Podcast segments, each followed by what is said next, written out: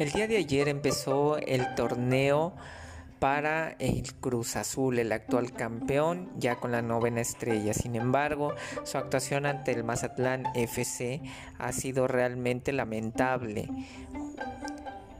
la mayoría de la afición, la mayoría de la prensa manejaba que iban a tener ocho ausencias. Sin embargo, eso no es pretexto, ya que también por otro lado esa misma prensa y esos mismos aficionados, incluyéndome a mí, pues hemos hablado de que Cruz Azul tiene un plantel vasto los que ayer jugaron o muchos de los que ayer jugaron son suplentes y son los primeros en estar pidiendo oportunidades de jugar.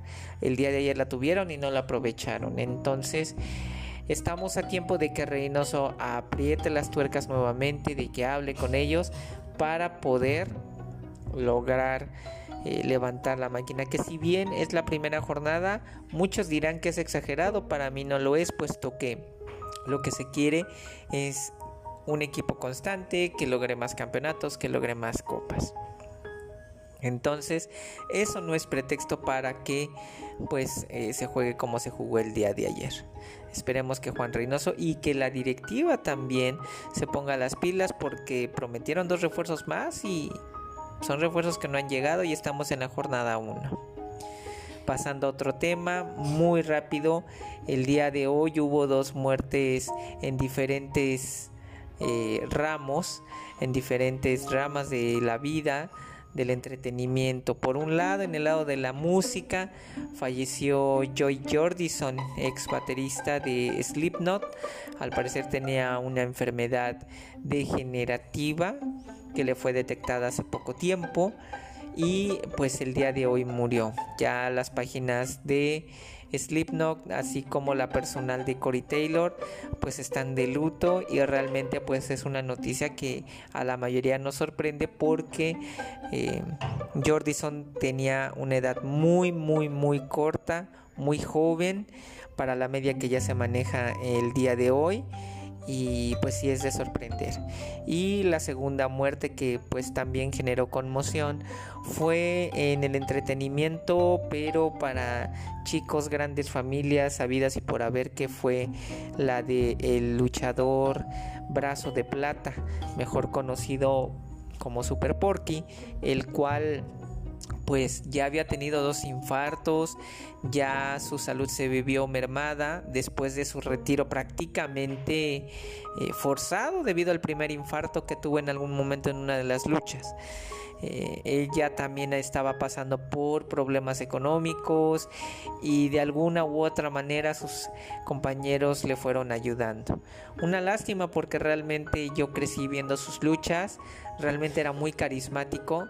En algún momento tuve la fortuna de conocer a dos de, de los tres hermanos, en este caso al brazo y al brazo de oro. A él no tuve la fortuna de conocerlo. Ya prácticamente los tres ya no están en este plano físico.